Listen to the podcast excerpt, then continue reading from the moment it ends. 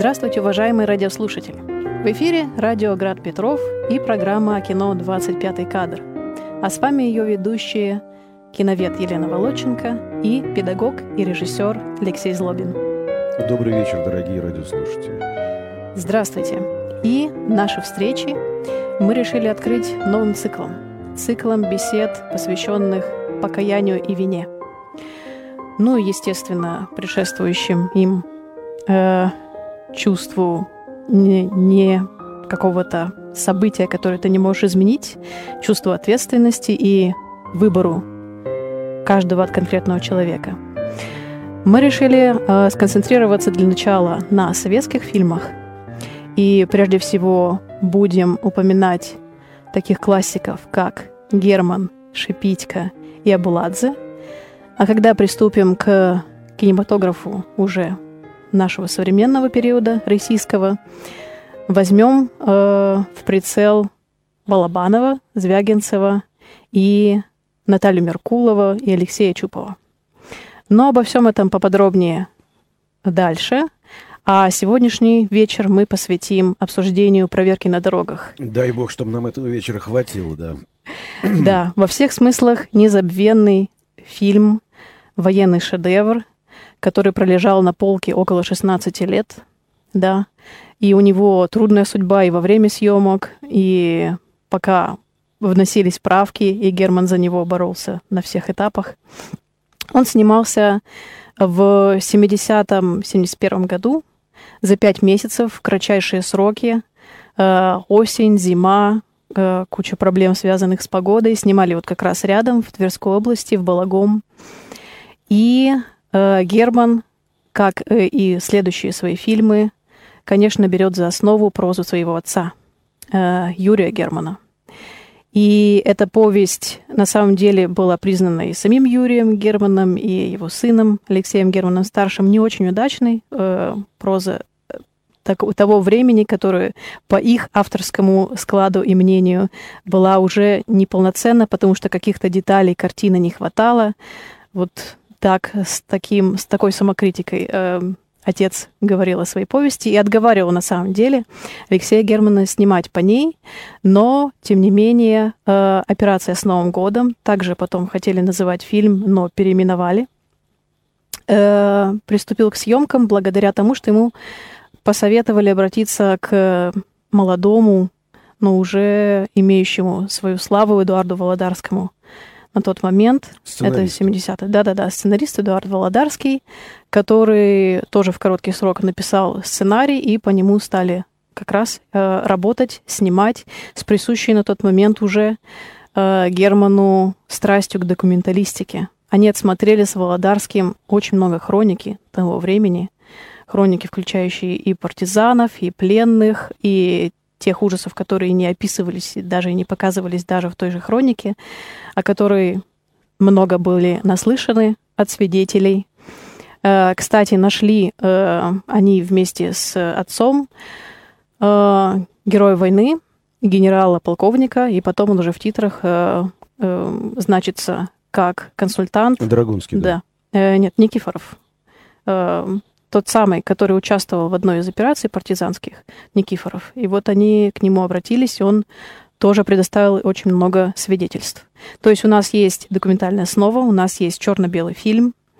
А, мы еще затронем, какие сложности во время происходили съемок, но сейчас на дворе, получается, 86-й год, да? Пятый. 85-й. Да. И выходит с полки на экраны. В титрах картины значится за выпуском 85 -го года, и это начало перестройки. И если мы говорим о теме вины и раскаяния, то э, э, картина в этом смысле оказалась какой-то сигнальной и взрывной, потому что, собственно говоря, для э, нашего исторического процесса это э, как раз и было открытие той самой правды, которая замалчивалась, которая была похоронена, погребена под толщами идеологии, э, добровольных заблуждений, э, на которые просто пошла страна э, и э, жила, собственно говоря, в них. Ну, я имею в виду не народ, потому что как раз и тема этого фильма, это о том, что есть то слово, которое говорится внешне по протоколу, и есть то слово, которое говорится по сердцу.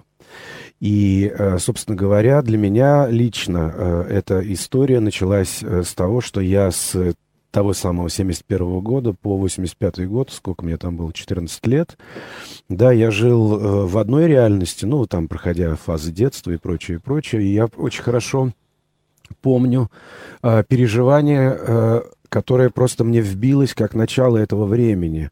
Это огромные очереди в кинотеатр «Ленинград» у метро Чернышевская, да, а, у Таврического сада, огромные очереди зима, и люди стоят все в кинотеатр, вот огромные очереди. Там не развлекательное кино. А, стоят часами э, с тем, чтобы получить билет и попасть на этот фильм. Это как раз была проверка на дорогах. И я тогда, а, я стоял с мужем маминой сотрудницы, его звали Алексей Романович Губы. Он был этнический немец. Он прожил репрессии, связанные с тем, что переживали немцы здесь. И э, мне сильно позже э, уже повзрослев, я понял, э, собственно говоря, с кем рядом, с кем вместе рядом я сидел, потому что а, зерно этого фильма и тема этого фильма, да, это тема и а, Германии, и России, это тема предательства и, перебеж, э, и перебежчиков, это тема вины без вины, и это тема вины как вины э, человеческой. И вот мне сегодня это представляется довольно знаменательным, что с этим человеком, который ничего, ни слова не говорил, не рассказывал об этих репрессиях, как, как правило, люди с этим опытом молчали об этом и ничего не рассказывали, уже не из опасения, а из того, что какой-то э, э, определенный опыт, он просто не транслируется, как фронтовики молчали о реальных вещах, происходивших на войне, так и те, кто прошел зону, а, и э, лагеря, и репрессии, они не особо сильно распространялись по этому поводу. Свидетельства, которые приходили к нам, они приходили из э, книг э, Шаламов, Солженицын. А говорить об этом было больно, просто потому что это сказывание, оно не согласуется с сегодняшней реальностью. Наше живое и повседневное, оно отталкивает эту правду. Как когда-то гениально написал как раз Варлам Тихонович Шаламов, «Мы силой не женской отгоняем думы, и мы не самосожженцы и не аввакумы». И вот вход э, проверки на дорогах в 1985 году, это было огромное, серьезное разоблачение. Не в смысле судебного термина, когда кто-то разоблачается, а в смысле того, что со времени и с, со страны э, были сняты одежды благополучия, идеологической лжи, когда с экрана с людьми заговорила живая правда и ответить на вопрос, а зачем же, собственно говоря, все эти люди стояли толпами э, в кинотеатр «Ленинград», тогда в городе Ленинград, который Герман до конца жизни называл именно этим словом. Он так и не поселился в Санкт-Петербурге, хотя прожил в нем довольно долго. Вот. Э, они стояли за правдой. Они стояли за тем взглядом на человека, который а раскрывает его в его какой-то самой большой, э, больной, искренней и серьезной проблеме. Да, но сейчас мы э, имеем перед глазами перестройку, но следует сказать э, просто с киновической позиции, что ростки у этого появляются в 60-е годы, разгар оттепели, да еще даже в самом начале оттепели, в 57-м, выходит фильм «Чухрая», 41-й, где уже мы видим человеческое лицо, да, того человека, которого система именовала врагом, белогвардейца. Мы видим его не просто с человеческим, мы видим его как главного героя, того, в кого влюбляется комсомолка, спортсменка. Ну, в общем, во всех отношениях образцовая женщина, условно, страна, которую предали, э, обобщенный образ э, женщины как страны, и которая должна расстрелять во имя высшей истины, как на тот момент нам представляется социализма, э, мужчину. Но это я уже так э, символически и метафорически ухожу в какие-то глубины, но... Прошу прощения. Э, Ее 40 жертв, она снайпер. Угу. Мы помним по фильму Чухрая, да, она снайпер. Ее 40 жертв — это 40 зарубок на э, прикладе э, ее винтовки. 41-й оказался человеком, на которого снайпер глядит уже крупно, на человека, с которым он вступает в общение. И вопрос э, моральный, а возможно ли совершить моральный, человеческий, душевный, психологический, какой угодно, психический, а возможно ли совершить это э, убийство живого человека, который для тебя уже не мишень, не зарубка. На... Это как раз вопрос очень э, серьезный, э, когда идеология как раз вступала в разрез с простым человеческим чувством. И следующая картина, наверное, «Комиссар», да? Комиссар хотел я упомянуть, но тоже тебе отвечу, что хорошая, э, хороший камень в огород э, кинематографистов. То есть вот эта игра с прицельностью и дальностью, когда ты приближаешь конкретного человека в кадре, и крупные планы, и средние, с которыми Герман очень любит играть, особенно взглядом в камеру, к этому мы еще вернемся. Э, это как раз про эмпатию, про включение зрителя, про подключение зрителя к тем, кто по ту сторону экрана. Вот про эту, про магию кино. И ты, заражаясь ей, заражаясь теми проблемами, которые как будто бы тебе неведомы, но через кино ты в них погружаешься, и, оказавшись в идентичной ситуации, уже задумаешься, потому что кино как бы тебя инфицировало этим самым сочувствием, этим самым лицом живого человека, хотя и через экран. Но э, комиссар, да, все верно, 67-й год, и получается, что оно его постигла та же судьба еще раньше, чем фильм Германа. В 67-м Герман снимал «Седьмой спутник». Это была его дебютная работа.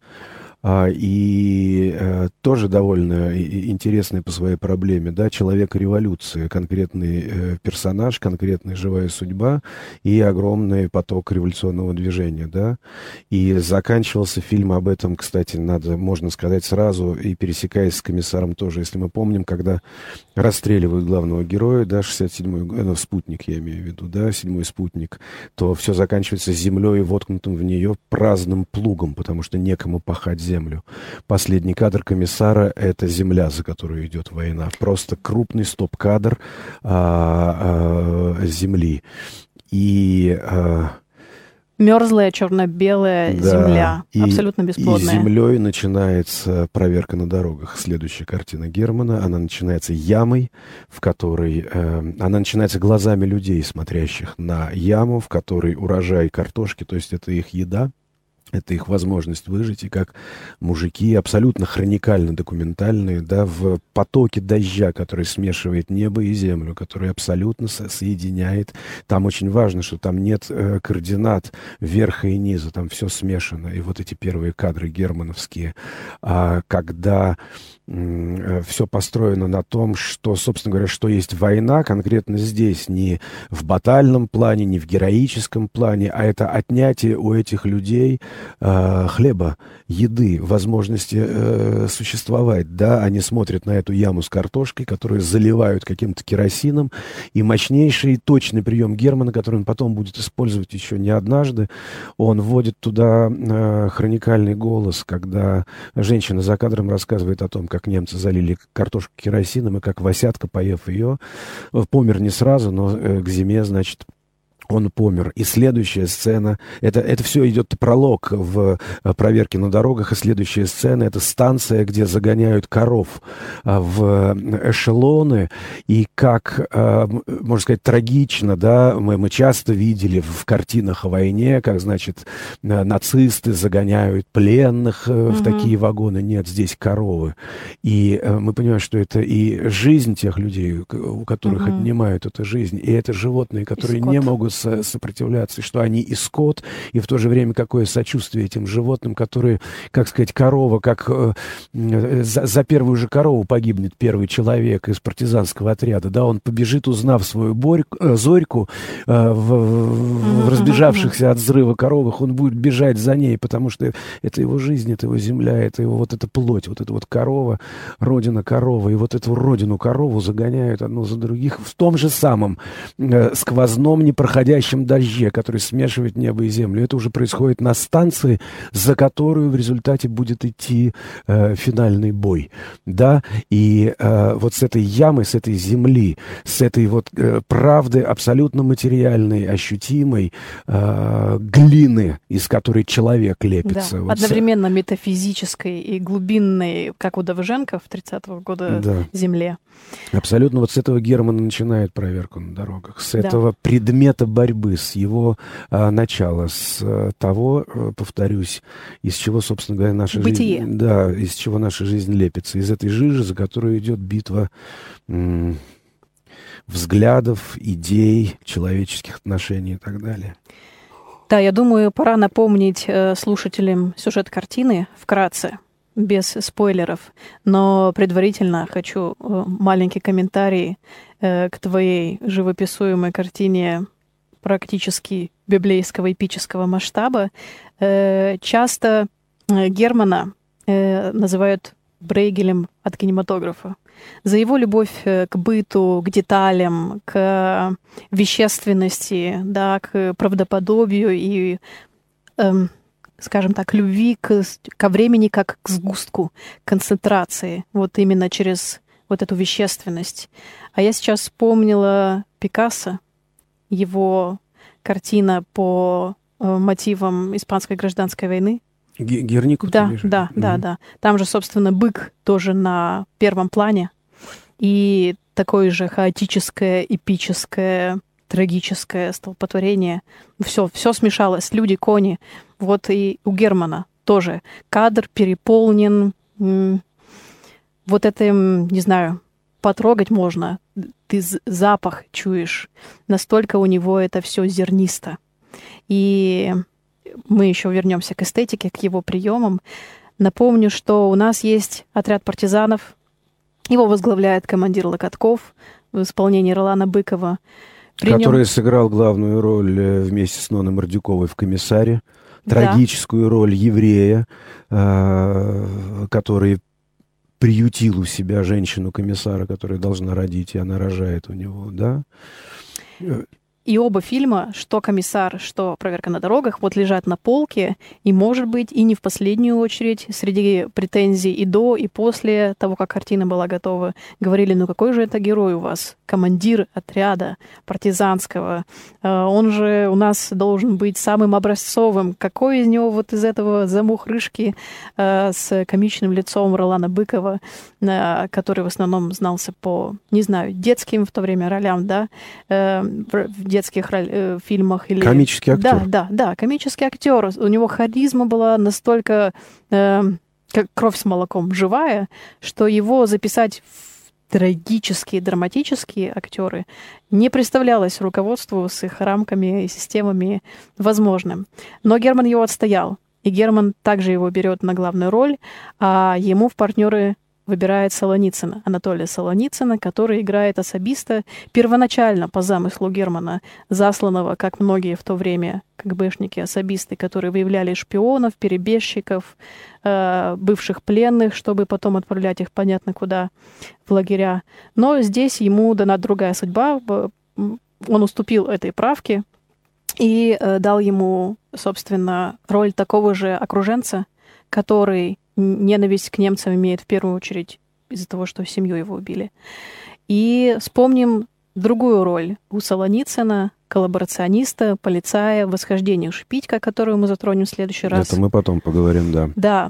Получается, что у него неоднозначная э, типажная природа. С одной стороны, есть у него и святые, да, Рублев, а есть и откровенные, однозначные, слишком радикальные, скажем так, подпорченные люди, которые готовы ради приказа, ради ненависти настолько себя ослеплять, чтобы взорвать эшелон, мост с эшелоном прямо над пленными. Желать хотеть, э, желать это да, да, да, да, да, да, приказать, приказывать. Но это э, мы в итоге рассказали, не про спойлерив, про что история-то?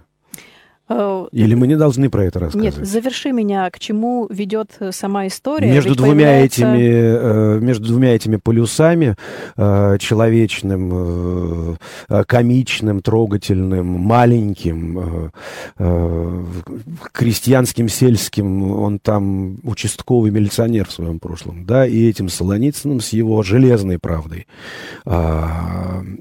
обоснованный идеологически и очень мощно мотивированный лично, потому что не просто семья погибла, сын э, в горящем самолете направил его на колонну танков, собственно говоря, что и э, бросается главным обвинением, когда не был взорван эшелон э, на мосту, когда под этим мостом проходит баржа с тысячей пленных русских людей, и когда Быков говорит э, Солоницыну, вернее, Локотков Петушкову... Ну, может, говорит, у них не было такой возможности. Может быть, у них не было такой возможности поступить, как твой сын. Просто, может быть, не было такой возможности. И вот между двумя этими полюсами оказывается перебежчик, э, которого исполняет э, Заманский, э, человек... Э, ну, в общем, вот, зная Германа и работая с ним, я постоянно слышал всегда, что главное — глаза. Главное — видеть глаза.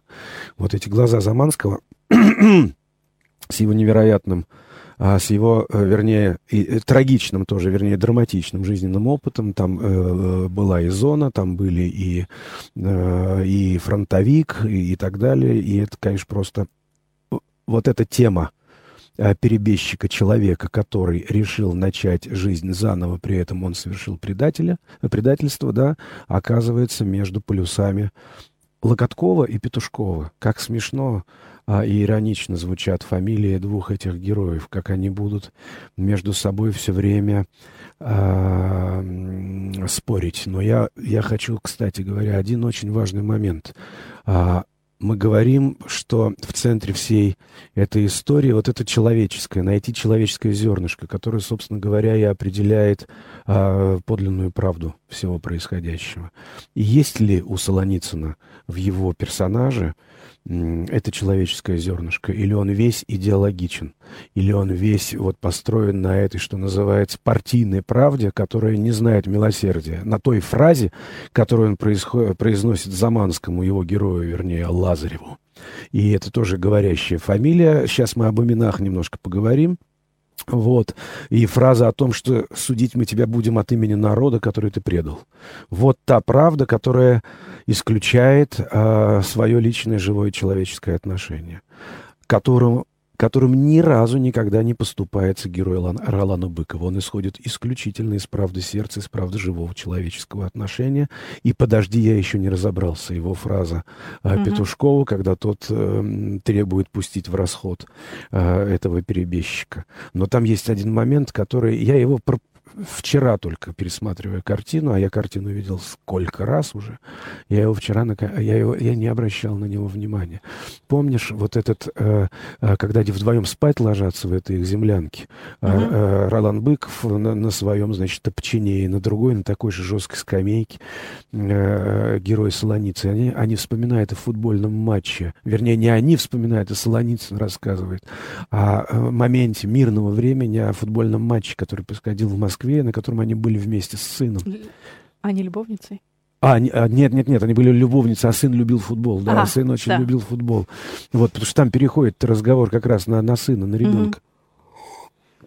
И там вот это воспоминание мирное, и тому моменту, а дальше резкий выход Солоницына, я их гадов буду мертвым грызть, я им глотки мертвым буду перегрызать. Да, это его крик. И я никогда не слышал, а вчера услышал, может, потому что я в наушниках смотрел, хотя э, сколько раз я видел этот фильм э, в кинозале, в абсолютной тишине уже закончена история и уже засыпает э, Быков. Uh-huh. Да, вот эта пауза, в которую должно войти воспоминание этого мирного времени. Вдруг слышится всхлип. Жалобный, детский. Это Солоницын. И в нем кричит вот эта беззащитная боль ранимое, раненое вот этим, угу. да, и после этого он выхватывает на ненависть, понимаешь, на эту э, безграничную злость и непрощение, и жестокость, да, в которой его все время, собственно говоря, уличает э, э, Ролан Быков, да, Локотков, но в нем есть вот этот схлип. И его первая реплика в фильме, она очень тихая очень тихой, когда они отступают от э, карательного набега немцев, да, или когда они покидают деревню. А я сейчас вот точно не схожу, да. И вот первое, первое появление Солоницына, очень тихая реплика, себе под нос фактически, пулеметы у них.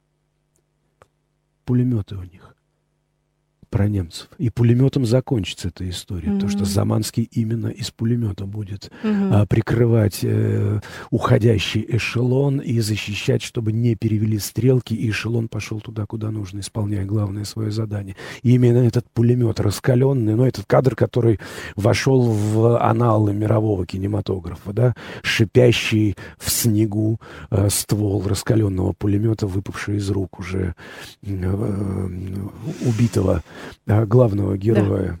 Вот это шипение раскаленного, вот этот э, э, страсть и нерв, э, высекаемый из этих плюсов правды Локоткова угу. о человеке и правды Солоницына, а справедливости, э, возмездии, э, борьбе и так далее, где человек может быть перечеркнут, где тысячи человек могут быть перечеркнуты. Это пленные, да, э, которых везут. Это перекресток картины, хотя он идет во второй ее третий, фактически ближе к финалу, когда раскрывается главная тема. Это по реке идущая баржа, да, за буксиром по имени Пушкин. И дальше лица сотни лиц. Это были реальные зэки, кстати, которых переодели в военную форму советских пленных. И эта баржа проходит под мостом. Это же э, геометрически, это реально совершенно крест, да? Когда река и мост. И вот на этом скрещении должен произойти взрыв. На этом кресте должен решиться главный вопрос. Исполнение приказа и задание. Мост должен быть взорван. Такой приказ у Локоткова. Взорван ради чего? Вместе с немецким эшелоном, да? Но под ним люди.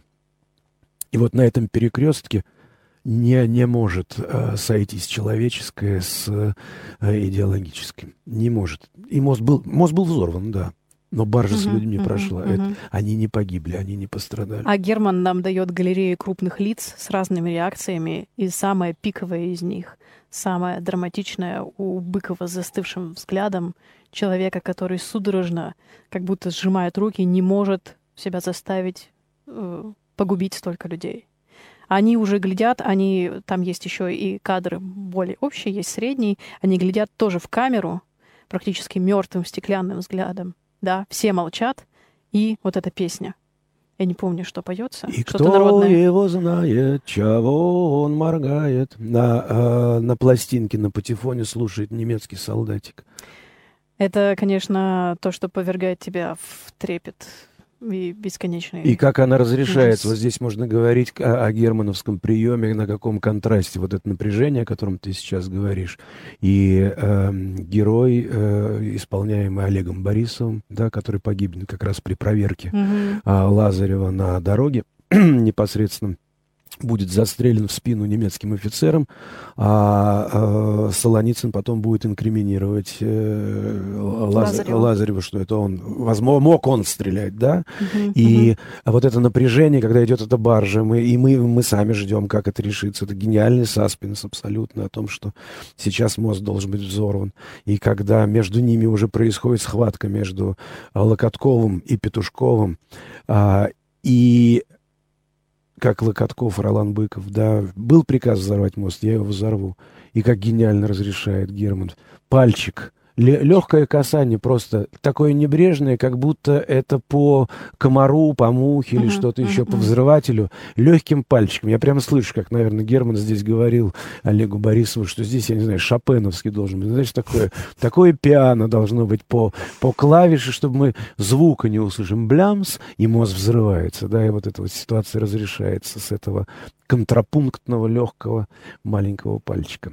Вот, Локотков. А че он, лок... как смешно их назвали? Локотков, Петушков. А Петушков же он такой боец и прочее, да?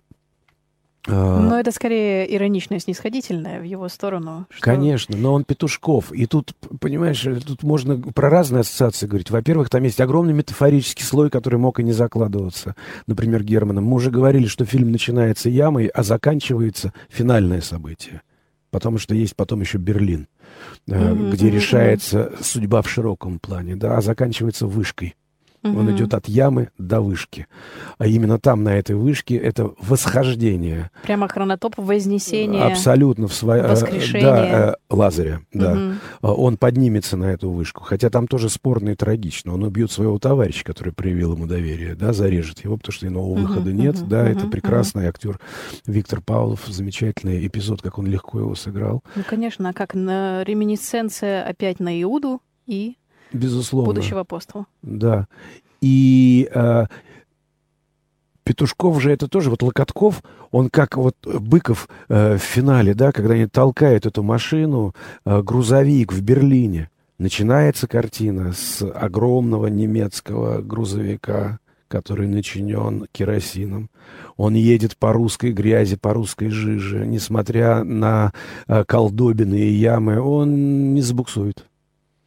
А наш грузовичок на ровной немецкой а, трассе, где вот идут уже победители, они идут по взятому городу, он заглох. Более того, он все еще капитан. Его спрашивают, что ж ты все да. в капитанах ходишь? Он говорит, Локотков-то капитан, а наши по Берлину стреляют. Потому что Локотков... Да, потому что Локот... пока Локотков капитан, наши уже по Берлину стреляют. Вот это совершенно точно понимание своей собственно, роли и никакой значимости. Я тебе генералу скажу, да, кричит, я доложу о твоем подвиге, как ты нас из окружения выводил. Он даже не может вспомнить uh-huh, этого, uh-huh, uh-huh. какого по счету, кого он выводил из окружения всей армии. Не это для него было главное. Его война, его война практически как жизнь. Он в ней оставался человеком, человечным.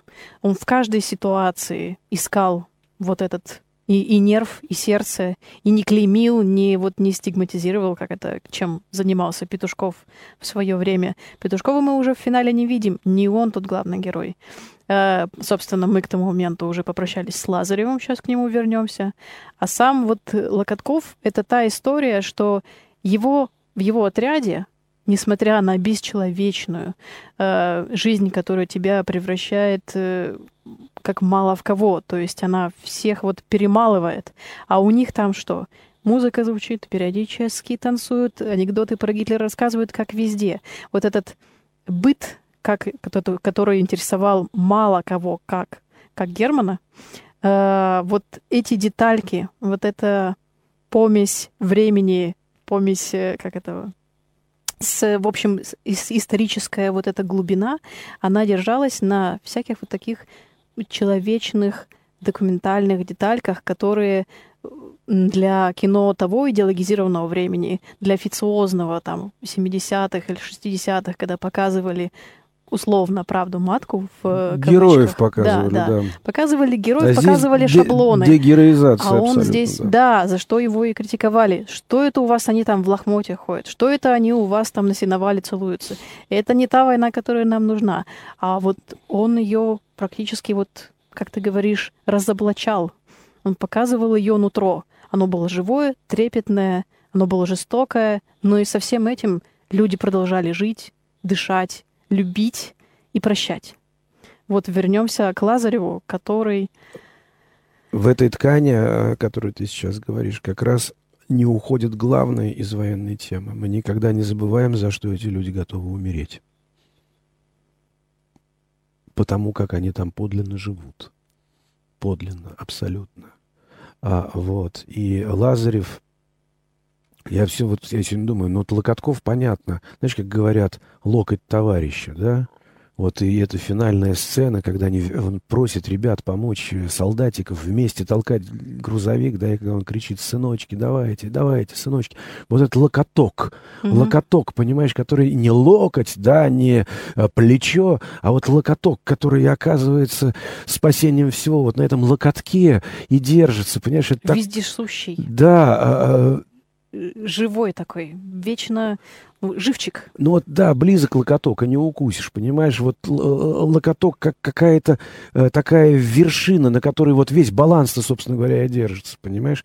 А Петушков, так, так мне вот сегодня, значит, представилось, если говорить о том, что, может быть, это система каких-то говорящих имен, невольно закладывали, неважно, закладывали это сами авторы или нет, но Петушков — это э, не только снижение персонажа в его героической ипостаси, да, ну, Петушок, ну вот он ходит, бравадится, да, вот он ходит вот такой кукарекает. Mm-hmm. Но там есть еще и тот петушок, который, например, Петра заставил э, э, раскаяться, да, то есть петушок, который mm-hmm. сердце переворачивает, который о самом больном говорит. И вышел Петр и плакал горько, да, когда он осознал, осознал свое предательство когда он осознал свою измену. И вот крик этого Петушкова в этом фильме, он все время об этом, о вине, о вине, о вине э, человеческой. Он к этому все время обращает. Для него Заманский до последнего момента остается тем, кто предал Родину, и это не, э, не оправдываемое, неисправимо и ничем заглажено быть не может. В то время, как сам Заманский говорит, ну что же делать, если жизнь дала осечку, неужели нет шанса исправиться. Ты помнишь первый кадр появления Заманского в э, этом фильме? С затылка. Нет. Нет. И вот если мы говорим грязь э, в начале фильма и дождь, да, и в финале грязный снег станции, в которой угу. падает э, пулемет, то первое появление Заманского Лазаря — это белый снег леса. Mm уже прошла война, прош... Э, в смысле прошла только что битва, прошла баталия, прошли все партизаны и так далее. И нам показан верхний план абсолютно чистого, нетоптанного снега, на который ступают человеческие ноги. Угу, угу. И потом мы уже видим, что это Заманский, э, в смысле э, Лазарев, в немецкой форме, и подбегает к нему этот мальчишка, который хочет его арестовать и так далее. Шаг по, а, как это слово называется, целине начало новой жизни, первые шаги. Вот он... Или, будь я гиперинтерпретатором, я бы его уже к краю отнесла, к будущей отсылка к тому, что он вознесется. вот ну, по крайней мере, по да, по крайней мере, все равно, конечно же, режиссер, безусловно, думает, как начать мне появление персонажа. Это ноги. И потому что его же тема-то вот это, да, он перебежчик, это он кто перешел из одной страны в другую. Вот он начинает совершенно новый путь. Поэтому э, снежному полю, да, и потом мы уже э, видим его. Э... И видим его лицо, и Заманский с его абсолютно тонким, очень психологически отточенным, можно сказать, вот лицом и взглядом, о, очень глубокий актер. Он выдает нам это самое тихое, не показное, не пафосное, просто перерождение человека, который оступился — осознав, в какой бездне он находится внутри себя, и решил идти дальше. Ну, в смысле, он считает себя мертвым, так говорил Заманский, который очень любил эту роль, называл одной из своих любимых и важных, и главных. Э, человек, который внутри уже готов, ну, практически умереть, потому что он уже совершил тот поступок, за который не может себя простить. Да он уже умер. И действительно, да. он там еще, у него попытка суицида есть, когда он хотел повеситься тоже невероятно трогательная сцена, когда э, Ролан Быков его отпаивает супчиком, и он не может есть. Как, как тут можно? Едва стоит, едва сидит после такого, потому что вся у него душа вывернута. Он отчаявшийся человек, практически с глубин, как, как по Данте, ада идущий, и у него за спиной как бы вот эта история его личного падения. И вот с этим его очень сконцентрированным, тихим, задумчивым лицом мы имеем дело всю первую половину, когда его, с одной стороны, обвиняет система и народ в лице Петушкова, а с другой стороны, сочувственно выслушивает, ну, а потом уже получается и осторожно доверяется человеческая тема через героя Ролана Быкова. Ну, повешение — это попытка суицида, она когда происходит? А, в середине, что ли? Да дело не в серединах, не серединах, mm-hmm. а дело в том, что а, он же прошел же проверку. Прошел. И да. э, погиб э, э, герой Борисова, который его дразнил, бил, который был его врагом, не прощал его. И там тоже эта тема вины и прощения. И потом э, попросил прощения перед смертью. Умирая, да, уже раненый в спину, Борисов говорит, ты меня прости.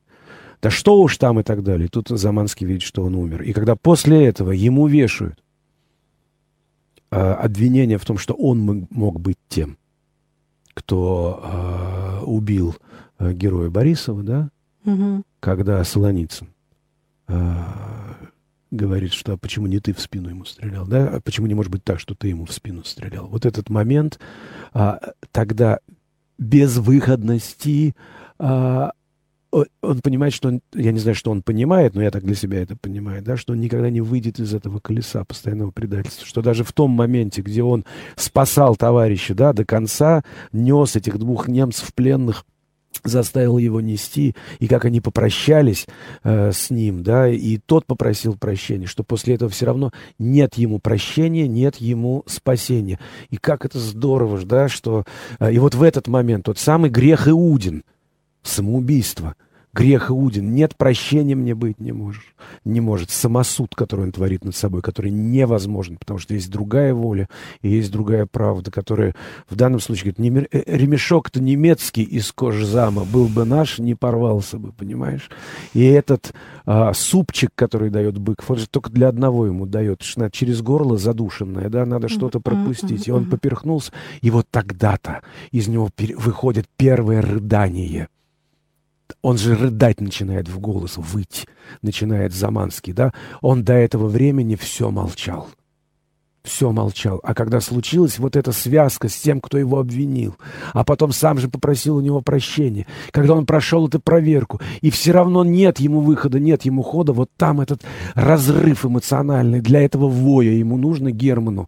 Это, это его самоповешение, понимаешь, которое из физиологического – вытащить все психологическое, которое было в нем накоплено, которое является подлинной правдой больше всех слов, которые и он сам о себе говорит, и мы понимаем, и так далее. Это рыдание человеческое. Вот вспомни тот хлип, всхлип Солоницына, mm-hmm. да, из которого монолог ненависти вырвется, да, и вот из этого всхлипа, который подлинный, как в человеке душа плачет, понимаешь?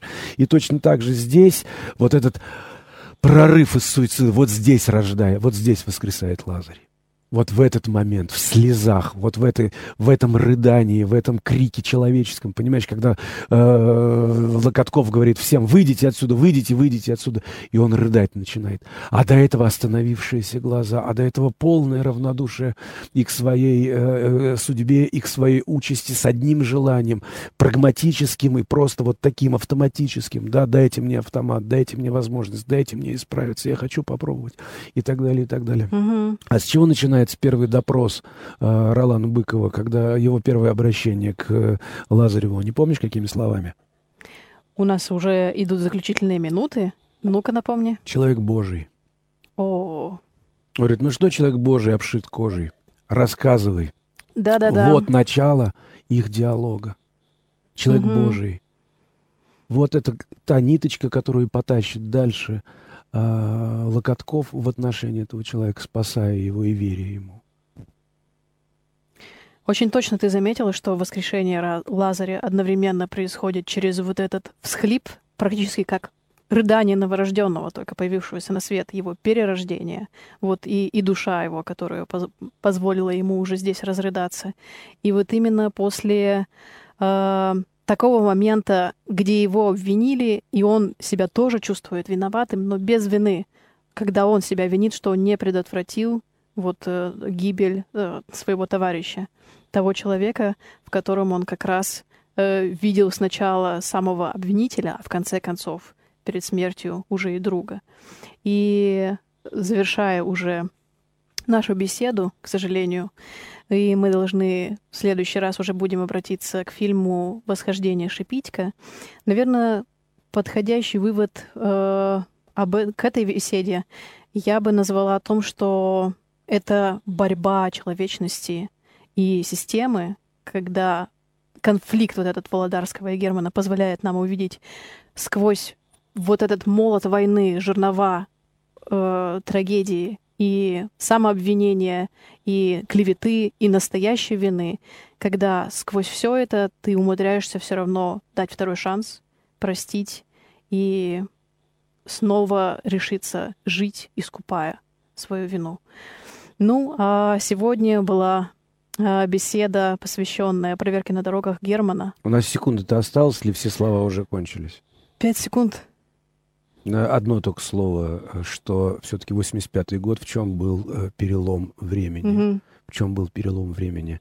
Когда главной темой оказывается раскаяние. Раскаяние. И во всей нашей истории, и в том, что а, преступление, совершенное государством против народа, государством против народа, против человека с его живыми человеческими глазами.